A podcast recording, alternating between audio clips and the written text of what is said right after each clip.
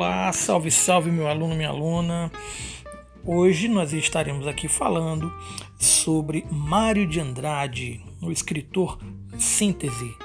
E aí, fique atento às colocações que serão apresentadas aqui para que você tenha a compreensão mais adequada sobre esse grande escritor da nossa literatura e um dos principais nomes do modernismo brasileiro.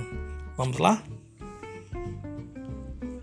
Vários artistas contribuíram para o surgimento de nosso movimento modernista.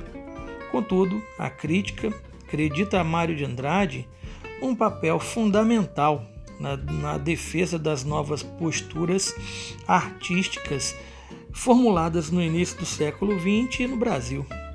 Mário de Andrade foi um homem plural, aventurando-se em vários ramos da arte. Diplomou-se no Conservatório Dramático e musical, escreveu crítica literária, poemas, romances, contos, artigos jornalísticos e textos teóricos essenciais para a compreensão do modernismo no Brasil. Além disso, mergulhou nos estudos sobre o folclore brasileiro.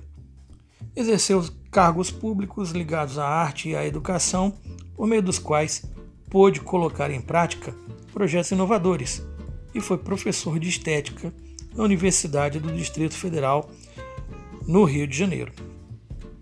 Convém lembrar que Mário de Andrade, é, quando viveu toda essa é, aventura cultural e intelectual, o Rio de Janeiro era a capital do Brasil. Por isso, quando se fala em Universidade do Distrito Federal, se faz referência ao Rio de Janeiro. Bem, em 1924, realizou uma viagem histórica, a Viagem de Descoberta do Brasil, em companhia de Oswald de Andrade, Tarsila do Amaral e do francês Blaise Sandar, na qual travou contato com a cultura de pequenas povoações e das cidades históricas de Minas Gerais.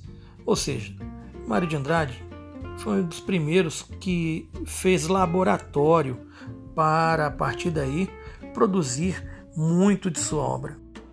A pluralidade de Mário de Andrade permitiu-lhe produzir, além de inovadoras coletâneas de poemas, uma inventiva obra em prosa.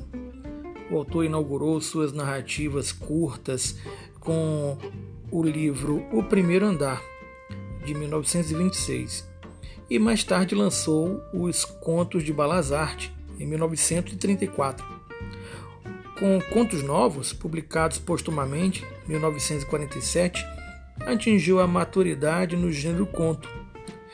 Já a obra Amar, Verbo Intransitivo, de 1927, foi seu primeiro romance. Nele, o narrador, bem sarcástico, diga-se de passagem, que tenta entender a história que conta, fala da iniciação sexual amorosa do adolescente eh, Carlos com sua governanta alemã, contratada para esse fim por seu pai, representante da nova burguesia industrial paulistana, e isso termina traçando aí uma crítica interessante aos valores que corrompiam a elite paulistana daquela época. Vale lembrar também que no poema Ode ao Burguês, Mário de Andrade tece crítica feroz ao comportamento da sociedade daquela época. Poema que foi recitado na semana de 22 por Ronald Carvalho em meio a muitas e muitas vaias. Bem, uma das obras principais, se não a principal, de Mário de Andrade foi Macunaíma. É a obra central da, frase, da, da fase heróica, não tenham dúvidas sobre isso.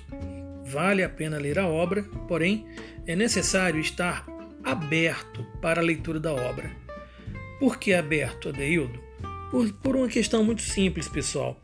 É uma obra inovadora e essa inovação está muito à frente da época de Mário de Andrade na estruturação da obra.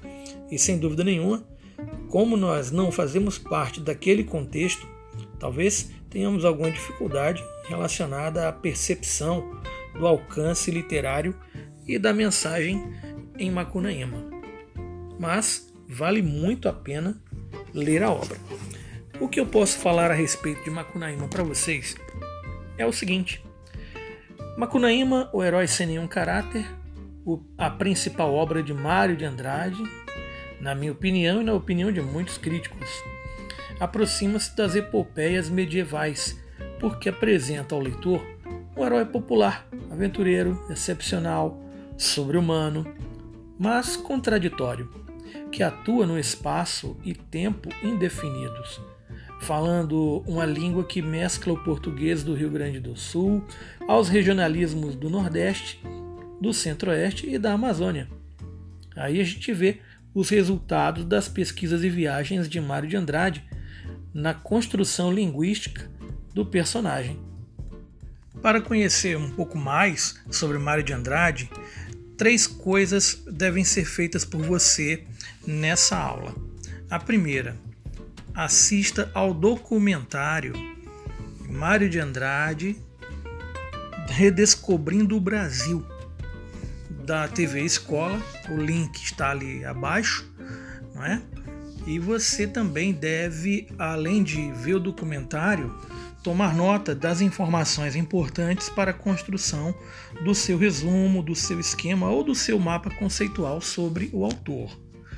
A segunda coisa que você deve fazer é ouvir as aulas, as videoaulas que comentam a obra Macunaíma, de Mário de Andrade. Também os links estão colocados aqui embaixo. E a terceira coisa que você deve fazer é a leitura do seu livro da página 56 à página 59 e resolver as questões 1, 2 e 3 da página 59. As respostas devem ser enviadas para mim pelo formulário que se encontra abaixo aqui do nosso material, ok? Bem, galera, convém lembrar ainda e por fim que Mário de Andrade é, em vários momentos, foi considerado pelo próprio Oswald de Andrade um escritor futurista.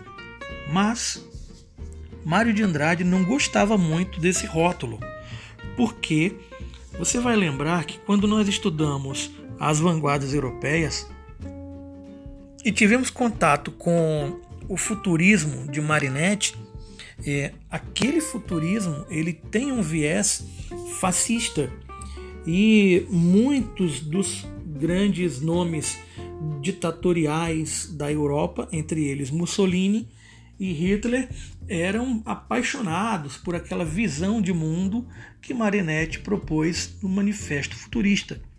Bem, a história se encarregou de mostrar as faces do nazismo e do fascismo, representados por esses dois nomes, Hitler e Mussolini, respectivamente.